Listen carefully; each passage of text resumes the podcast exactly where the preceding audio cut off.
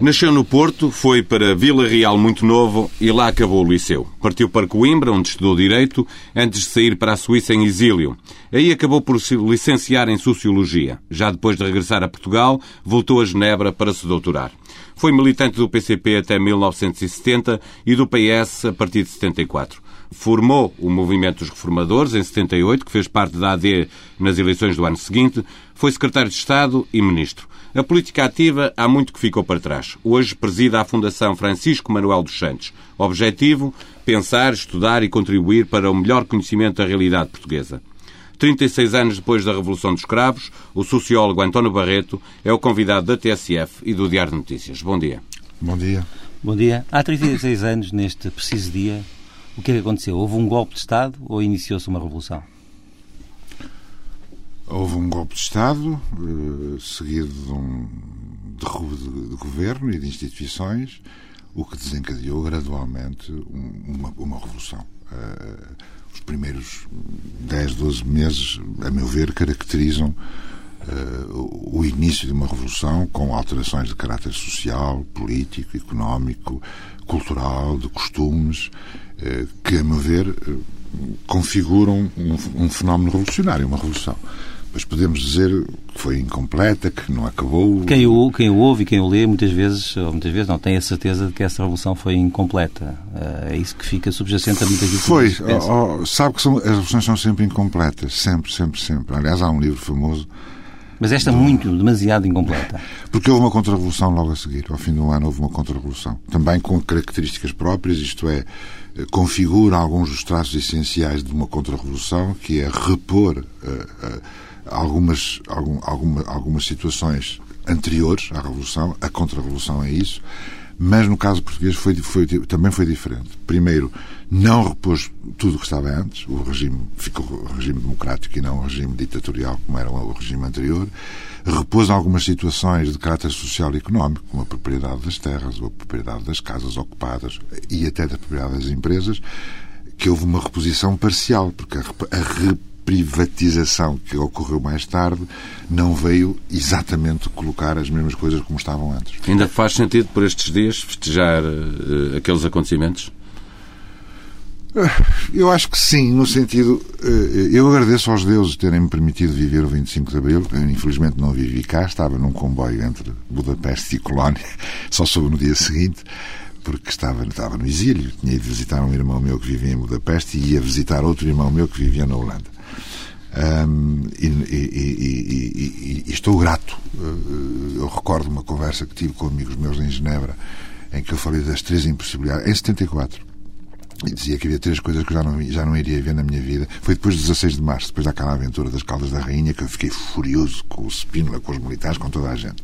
Porque era uma oportunidade perdida e eu dizia isto agora vai durar mais uns anos.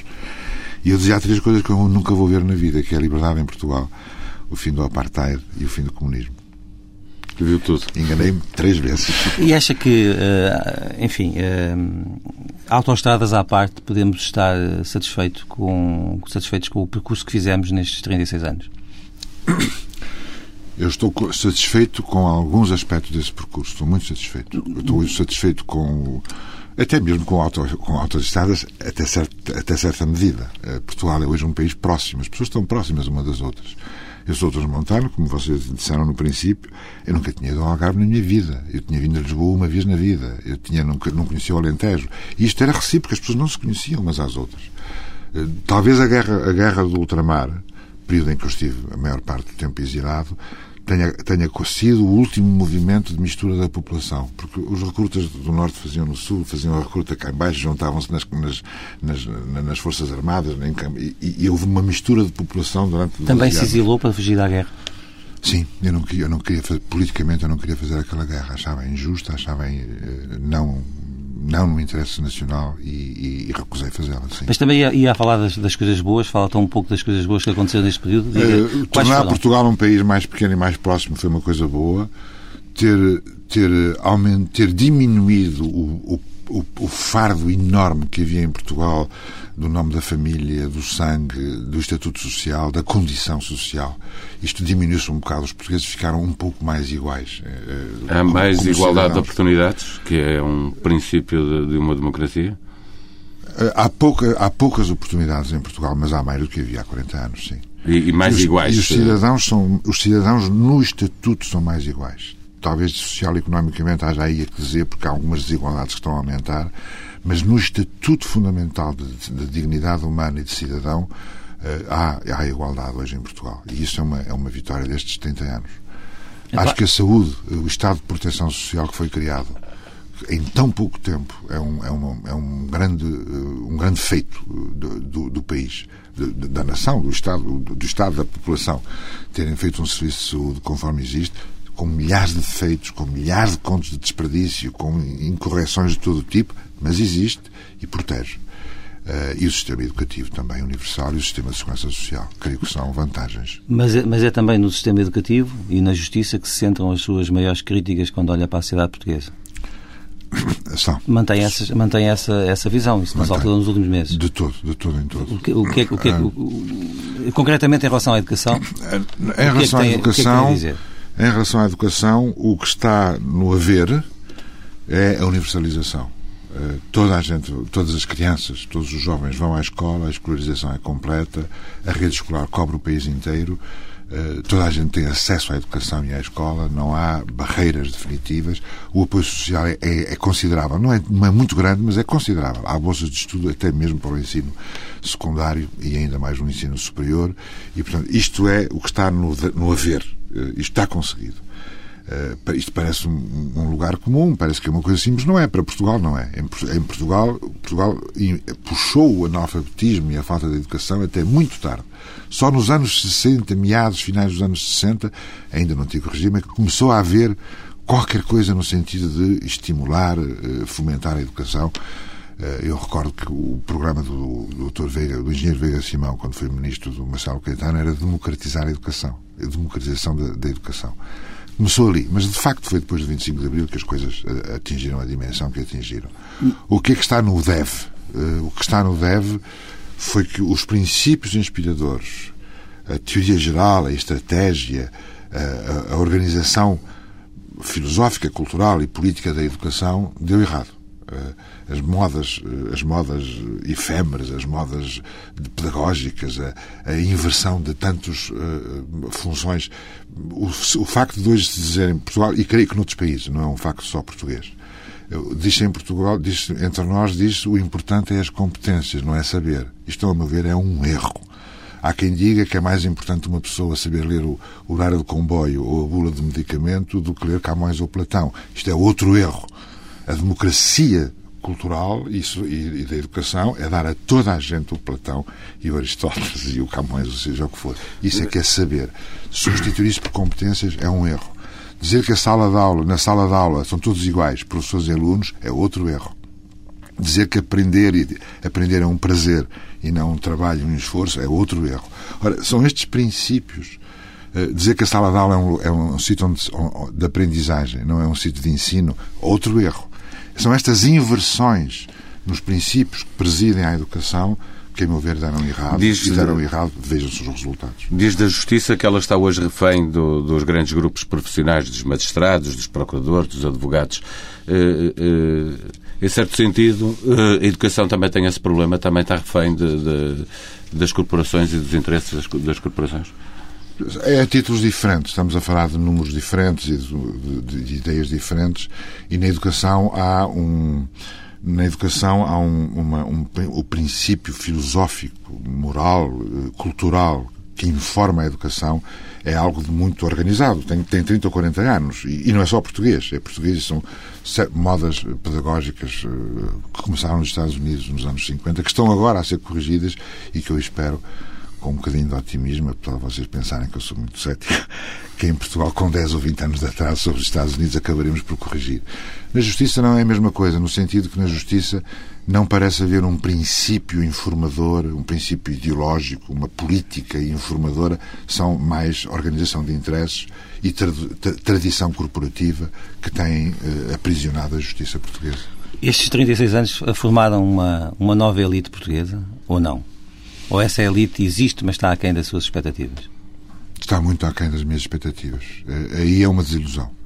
Eh, a elite portuguesa, as elites portuguesas do antigo regime eh, eram reduzidas em número, eram reduzidas em sentido de compromisso público e de responsabilidade pública, eram fracas no sentido da responsabilidade social, eram culturalmente não sei se era uma espécie de apartheid. As elites não se, não se importavam, não se interessavam com a cultura dos outros. O que é um princípio medíocre terrível, porque eu gosto de me distinguir entre os iguais ou os melhores. Eu não gosto de me distinguir entre os anões. E as, a, a, as elites portuguesas no, no, antigo regime gostavam de se distinguir eh, no meio de escravos, e no meio de servos, e no meio de anões e de analfabetos. Uh, eu esperava mais. Esperava que nestes três ou quatro décadas, depois da sociedade aberta e depois da sociedade democrática, que as elites antigas ou as novas, ou, ou, as classes médias que entretanto acedem ou à cultura, ou ao saber, ou ao poder económico, ou à importância, ou ao que for, eh, esperava que houvesse uma maior responsabilidade social, uma maior responsabilidade de cidadão, uma maior vontade de se comparar com os melhores e não com os piores.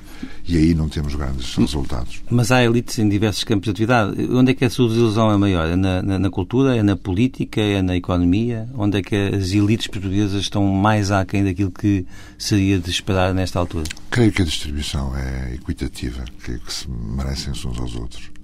Creio que se merecem uns aos outros. Nós pensamos sempre, sempre o pior da política. Pensamos sempre que a elite política é a pior de todas. Eh, não sei se é, é capaz de ser igual aos outros. Pensamos que o pior da, da elite política é a elite política visível, é a mais visível de todas. Na cultura há intelectuais, criadores, artistas, etc., que muitas vezes se veem, mas aqueles a quem nós estamos constantemente a remeter responsabilidades e a, e a fazer acusações são aos políticos, porque de facto os políticos não só são mais visíveis, mas têm mais meios, têm mais instrumentos, e os políticos podem ter mais influência no andamento das coisas, no enquadramento da nossa vida coletiva do que os outros. Mas creio que tanto na na, na, na elite económica como social, política ou cultural, que acho que se valem. Disse numa entrevista ao Jornal de Notícias, eh, já há seis anos atrás, eh, que somos pequenos, pobres e incultos. Em seis anos nada mudou? há mudanças. Uh, somos menos pobres. Uh, uh, o facto de se dizer, como se diz frequentemente, que as desigualdades em Portugal são hoje maiores do que há 10 ou 20 anos, isto é um resultado de uma medida estatística que tem limites, é um, é um indicador, um coeficiente de Gini, não vamos falar disso. Uh, quer dizer que a separação entre os mais ricos e os mais pobres é, é ligeiramente maior do que seria há 10, há 20 anos. Mas isso não quer dizer que não tenham todos aumentado. O, as, as, as, famílias pobres, as famílias remediadas, têm hoje um poder de compra superior cinco ou seis vezes do que tinham, em termos reais, do que tinham há 20 ou 30 anos. Portanto, somos menos pobres, mas continuamos a ser os mais pobres da Europa. Eh, somos menos pequenos ou menos periféricos no sentido que a sociedade moderna, pelas comunicações, pela internet, pela rádio, pela televisão, pela globalização, por tudo isso, talvez possa reduzir a importância da pequenez ou da dimensão ou a importância da periferia. Mas continuamos a ser periféricos e continuamos a ser. É, é por isso que diz que o facto dos portugueses serem os mais pobres dos ricos cria uma, terrível. uma terrível frustração. Devíamos viver mais satisfeitos com aquilo que temos? Não, devia, não, jamais na vida, jamais direi isso. Devíamos ter consciência que estamos muito aquém do que queremos ser e que devíamos fazer um muito maior esforço para lá chegar. Devíamos era trabalhar mais e fazer um maior esforço e ser mais rigorosos, ser mais pontuais, ser mais disciplinados para poder lá chegar. Agora, você, se você uh, tenta esbater ou ignorar as, as aspirações e as ambições das pessoas, você está a matar as pessoas. As pessoas são também o que são a sua esperança, a sua ambição e a sua aspiração. E os portugueses hoje querem um sistema de saúde como o sueco. E querem um sistema educativo como, como o dinamarquês. E querem um sistema de informação como o inglês. Querem o melhor do mundo. Estão é muito aquém por serem justamente os mais pobres de, do grupo dos mais ricos. E tem que se esforçar mais. Sim, muito. Esforçar-se mais. E as elites aí não dão grande exemplo. Não, dão, não fazem grande esforço para para isso. Há pouco não, não chegámos à verdade da justiça. Em Portugal há uh, todos os sinais de que o nosso, o nosso regime vive atormentado pela corrupção. Como é que também olha para, esta, para estes 36 anos ao, ao, ao, digamos, à luz daquilo que deveria ser o comportamento ético eh, de, da sociedade portuguesa? Ética e moral. O, o, que eu mais. Aquilo que, que, mais, que mais me pesa no sistema de justiça português é que o sistema de justiça não tem alternativa. E não deve ter. Porque que a alternativa ao sistema de justiça é ou fugir, ou, ou, ou o crime, ou a, ou a, vingança pessoal, ou a justiça por mãos próprias. Portanto, eu não quero que nada disto, além de que eu não reconheço a nenhuma entidade privada a autoridade ou a legitimidade para exercer qualquer função de justiça no, no essencial. Eu reconheço tudo isto à educação. A educação pode ser privada, pode haver alternativas. Eu posso, até dentro do público, eu posso arranjar a maneira que os meus filhos vão para outra escola e não para aquela, se aquela for má. Na saúde há alternativa. Até na segurança social há fenómenos de alternativa, desde que não seja pobre e miserável. Tem algumas alternativas, com sistemas de seguros, com outros arranjos possíveis. Na justiça não há. É do único sistema social em que você tem um único sistema diante de si. Ora, a justiça toca tudo. A justiça toca a sua vida familiar, o casamento, o despejo, o arrendamento, a propriedade, os contratos. Tudo o que você faz tem que estar enquadrado pela justiça que dá garantias, que castiga ou que recompensa. Uh, em Portugal, cada vez mais a desconfiança da justiça é maior. Uh, as pessoas nas sondagens respondem que os magistrados e os procuradores estão no fundo da escala da confiança, da responsabilidade, da seriedade. Mas isso tem razão de ser. Não acha que estamos melhor do que, está, do que estávamos Eu há acho... 20, 30 anos? Uh, não, acho que estamos pior. Aliás, basta ver todos os dias, ainda ontem, anteontem, ainda hoje, o, o, todo, todo, todo o processo envolvendo o julgamento de, de um caso de corrupção que foi denunciado por um advogado, a maneira como se processou isto tudo. Temos o caso da Casa Pia, que continua há seis anos à espera e que já há pessoas que dizem, há, pessoas, há profissionais que estão ligados a este processo da Casa Pia que dizem que têm hoje 45 ou 50 anos e que dizem que até à reforma vão ter a Casa Pia atrás, porque vai haver os recursos, vai haver tudo isso. Portugal e um foi, sistema democrático Portugal pode... foi muito condenado, muitas vezes condenado no Tribunal Europeu dos Direitos do Homem por atrasos e por justiça incompleta, por justiça deficiente. Um sistema democrático pode sobreviver à falta de confiança dos cidadãos na, na, na justiça do seu país? Não, não sei se pode sobreviver ou não, mas que fica deficiente e que corre sérios riscos, fica. Na minha, a minha maneira de pensar, os três elementos essenciais para a democracia, para a, para a minha liberdade, um é tudo que diz respeito à urna, ao voto, ao Parlamento, às autarquias, à eleição das pessoas, à representatividade. É urna, é o primeiro símbolo. O segundo símbolo é, como estou dentro de vocês, tenho que dizer a palavra, a palavra expressa, a palavra escrita, a palavra impressa, ou estatística, isto é, a informação. A informação, seja estatística, seja dos assuntos do Estado, dos assuntos coletivos, seja a informação de todos os dias, dos jornais e da rádio. E o terceiro é o Tribunal. São estes três elementos que, a meu ver, garantem e asseguram a democracia. No, no primeiro, no voto, está a correr. Acho ao contrário de quase toda a gente que eu conheço, eu considero que o 25 de Abril foi cumprido. Neste sentido, o 25 de Abril, o essencial e o fundamental do 25 de Abril é a democracia. Democracia. Eu voto, quem ganha governa, quem, quem perde é governado, a maioria respeita a minoria, a minoria respeita a maioria e há regularmente eleições. Isto é o 25 de Abril. E isto está cumprido. Mas não falta cumprir depois a, a, a informação... o, voto para que vale, quando diz que a justiça está nas mãos das corporações, significa que o voto do povo, eh, os governos depois não estão a cumprir essa parte. Está, mas estamos a entrar depois na qualidade do sistema político, na qualidade do sistema social, que é outra coisa. O 25 de Abril não foi feito para isso. Foi feito para garantir a liberdade dos cidadãos e a democracia. Isto está garantido. Se nós nos governamos mal, se nós empobrecemos, nós estamos a empobrecer há 10 anos desde 2001, 2002, que Portugal está a empobrecer realmente em relação à Europa. E, e, até mesmo em certos anos em relação a, nós próprios. Isto não é culpa do 25 de Abril, nem culpa da liberdade, isto é culpa de maus governos, ou a culpa de crises internacionais, ou a culpa de uma, massa, de uma sociedade com deficiências, não é culpa da democracia. Tinha falado do voto e ia falar da informação. A informação, em boa parte, acho que está cumprida. Eh, nós temos uma informação livre em Portugal. Eh, eu sei que há riscos, eu sei que há interferências, eu sei que há pressões, eu sei isso tudo, vocês sabem, nós sabemos.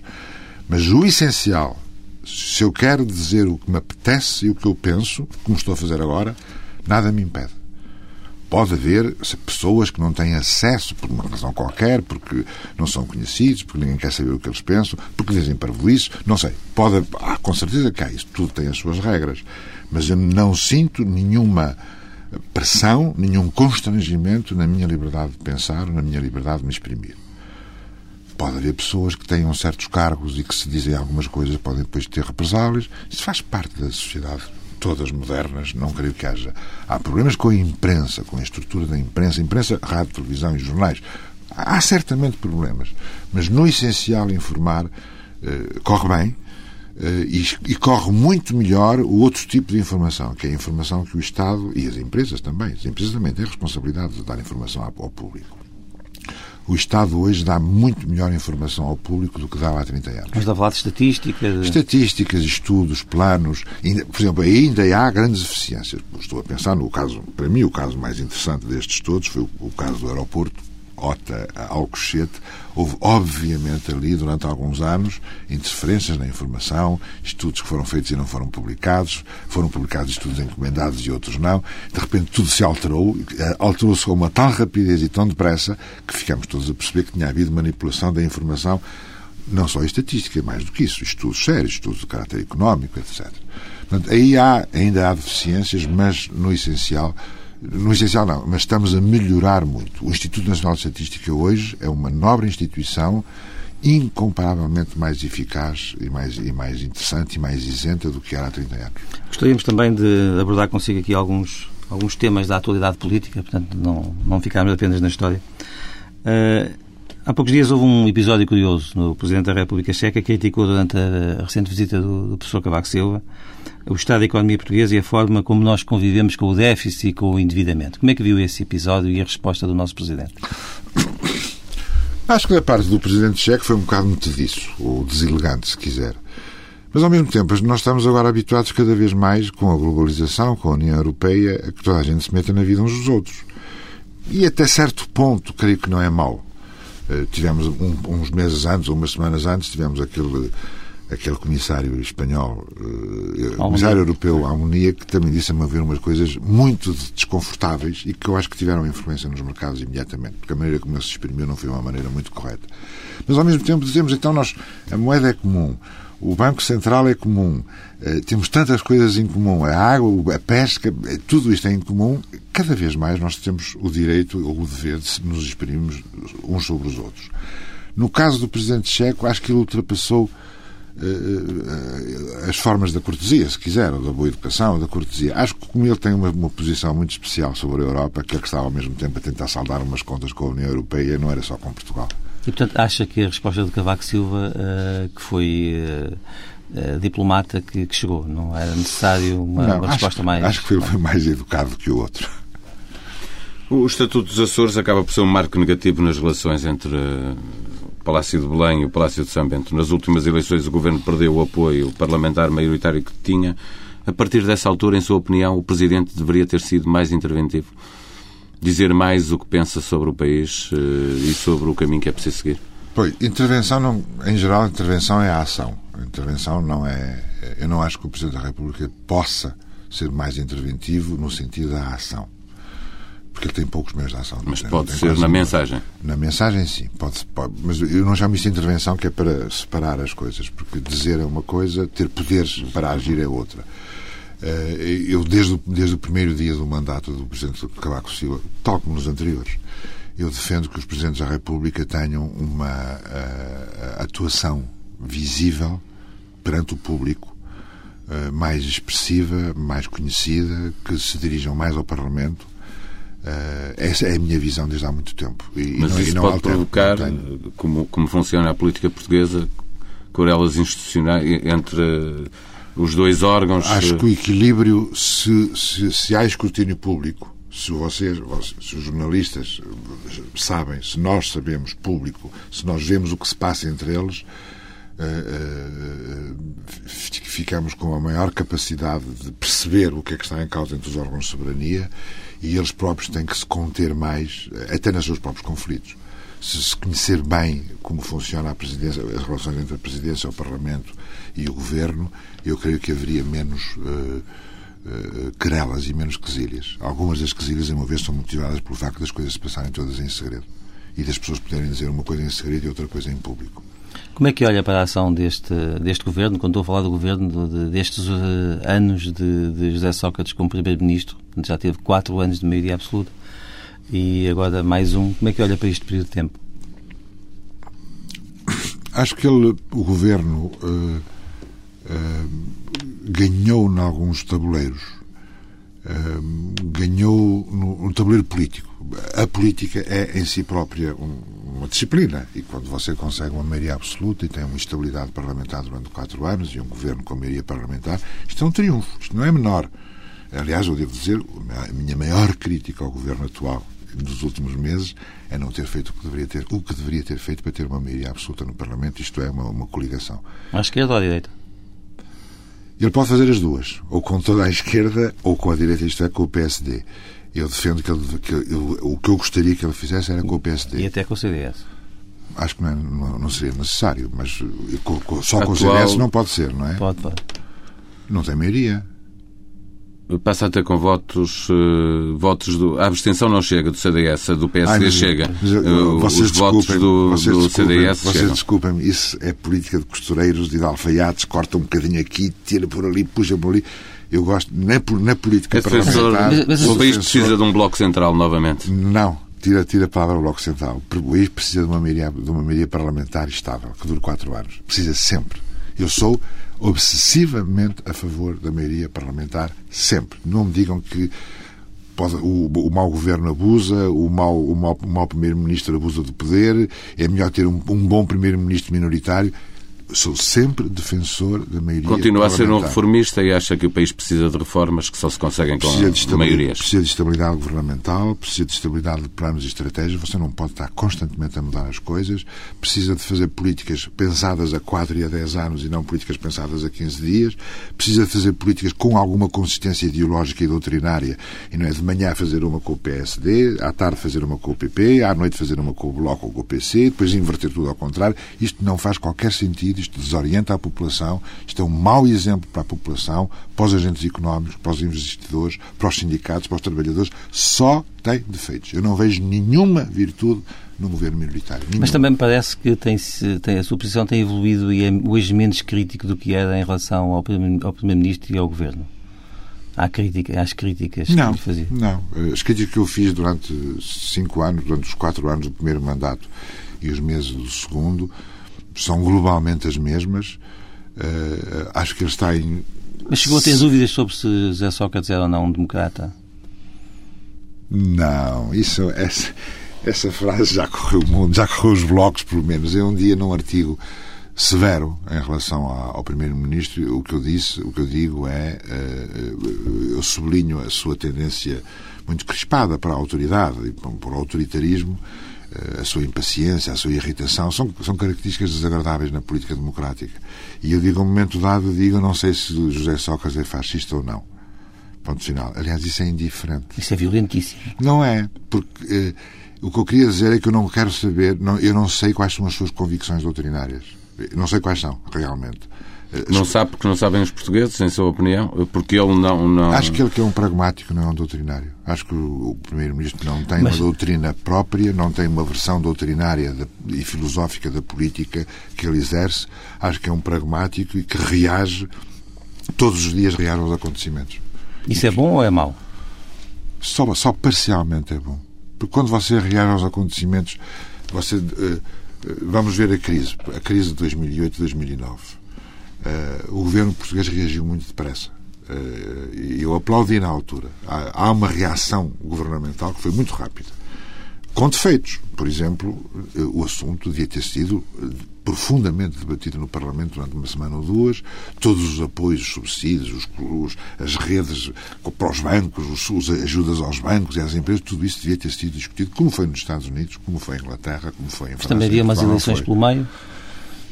Eh, mesmo assim, sabe que há, há, países que até em guerra fizeram eleições. Mas a, a, minha, a, minha, pergunta tinha a ver com isso, ou não, a minha observação. Será que essa reação pronta do governo português também teve a ver com, a, com as eleições que havia é ali possível, no meio? É possível que sim. E a reação pronta teve outro defeito que foi, era casuística. Aparecia um grupo, aparecia uma empresa, aparecia um setor. E hoje está no déficit que nós vivemos. E hoje está no déficit. E hoje uh, chegamos a 9,5%, 9,3% em parte, se deverá também a isso. E à maneira casuística, como eh, era preciso acudir a um programa eleitoral qualquer num, num certo sítio, arranjava-se mais uns tostões. Depois havia uns pobres que eram velhos, então já tinham dois subsídios, arranjava-se um terceiro Mas o senhor não, não, não é adepto de que, de que o equilíbrio das finanças públicas se faça à, à custa de cortes sociais? De... Entendo isso, devo entender isso, alguns, o seu pensamento? Alguns terão de ser. Alguns terão de ser à custa da não, não pode ser o pior, porque então dá cabo da sociedade. Mas eh, na educação, na segurança social, na, na, o que é que me falta? Na saúde. O que é que pensa do rendimento, do rendimento social de inserção? Uh, penso mal no conceito. Uh, não deve ser garantido. Ele, no princípio, chamava-se garantido, depois passou a chamar-se de inserção. Uh, eu penso mal no sentido que eu não queria que nada, de, nenhum apoio social seja garantido, cegamente garantido. E o tributo social que propõe o PSD como, não, como moeda de troca? Não conheço os termos exatos desse tributo, os termos técnicos exatos. Mas em teoria é favorável a uma, se, uma contrapartida de quem recebe apoios sociais? Sou favorável a uma contrapartida. Eu sou, sou sobretudo favorável a que qualquer subsídio desse tipo, tributo, garantido, inserção ou o que for, qualquer subsídio desse tipo tem de estar ligado a aprendizagem, reconversão, profissional e tecnológica, tentativa real de encontrar emprego ou de formar emprego ou de criar o seu próprio emprego. É muito, seria muito interessante se algum destes subsídios não forem para uma pessoa reencontrar um local de trabalho nas velhas condições, mas que possa ter, já existe, ter Sou favorável, sou favorável, a todas essas vias mais desenvolvidas. No, no mínimo, como diz Pedro Passos Coelho, prestar um serviço à sociedade. Encontrar algo com que a pessoa que recebe esse subsídio pague aquilo que a sociedade lhe deve. Uh, entende, entende parte, isto, pois, entende este Isso faz parte das minhas dúvidas quanto a essa definição de tributo e, portanto, gostava de ver as coisas mais bem explicadas. Uh, o, quando você está no desemprego e a sociedade lhe paga um subsídio, uh, a sociedade está-lhe a pagar algo que você já pagou também. Dizer, você já contribuiu para o Fundo de Desemprego, que é uma espécie de seguro, se se pode dizer assim. Portanto, não é só eu agora tenho que voltar a pagar à sociedade mais qualquer coisa, porque a sociedade me está a pagar alguma coisa que é o meu seguro, que eu fiz. Eu quero que a sociedade proteja quem contribuiu para a sociedade com os, descontos para a segurança social, quero que o ajude, não é prestar um serviço à sociedade, é começar por prestar a si próprio um serviço. Eu sou, em certo sentido, sou um pouco individualista nisto. A pessoa tem que se prestar um serviço a si próprio e à sua família para uh, uh, uh, acorrer às necessidades da sua família e de si próprio. Essa é a primeira.